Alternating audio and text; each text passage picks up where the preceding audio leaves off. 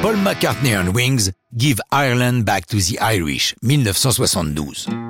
Que ce soit avec les Beatles ou en solo, celui qui avec constance s'est ouvertement montré politisé, c'est John Lennon, toujours accompagné de sa fidèle Yoko.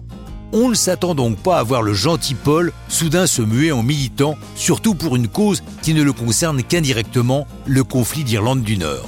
Notons que tout comme en France, on ne parlait pas de guerre, mais des événements d'Algérie, les Anglais désignent le conflit nord-irlandais comme les troubles, les guillemets. Les morts, les blessés, les attentats constituent le quotidien des informations. Mais l'indignation est à son comble le 30 janvier 72 lors du Bloody Sunday, le dimanche sanglant où l'armée britannique fait 28 morts à Derry, cœur du conflit. Ce dimanche tragique sera chanté plus tard par U2. Mais dès le lendemain de l'événement, McCartney est en rogne envers son propre pays. Comment l'armée de sa très gracieuse majesté peut-elle commettre de tels crimes? Paul l'explique lui-même. Je suis anglais et j'ai été élevé dans le respect de la grandeur de l'Empire britannique. Je ne veux pas que l'armée de mon pays assassine nos frères irlandais. Deux jours plus tard, Paul est au studio d'Abbey Road avec l'aide de Linda il met en boîte un véritable brûlot qu'il a écrit dans la nuit, Give Ireland Back to the Irish, où il s'engage ouvertement non seulement sur la fin du conflit, mais surtout pour le rattachement de l'Irlande du Nord à ses frères du Sud, la République d'Air.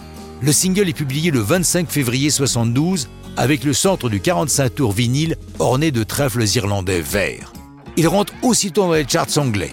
Inutile de dire que la chanson ne passe pas inaperçue. La BBC se hâte de l'interdire sur son antenne, bien que le single figure sur le hit parade de la radio, mais avec la mention diffusion inappropriée.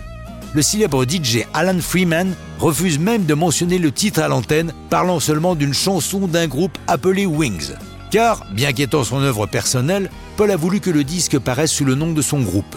Les critiques ne sont pas tendres, certains allant jusqu'à l'accuser de vouloir acquérir une crédibilité politique sur le dos des Irlandais. De façon évidente, Give Ireland Back to the Irish devient numéro 1 en Irlande. Plus surprenant, elle se classe numéro 1 aussi en Espagne, encore sous la botte franquiste à l'époque. Comme le disait McCartney, les séparatistes basques ont aimé. Pour que Give Ireland Back to the Irish apparaisse sur un album, il faut attendre 93 et la ressortie en CD de l'album Wildlife auquel elle est ajoutée. Après cet épisode incongru dans la carrière de McCartney, la suite sera brillante avec son groupe Wings et les magnifiques albums à venir, mais ça, c'est une autre histoire de rock'n'roll.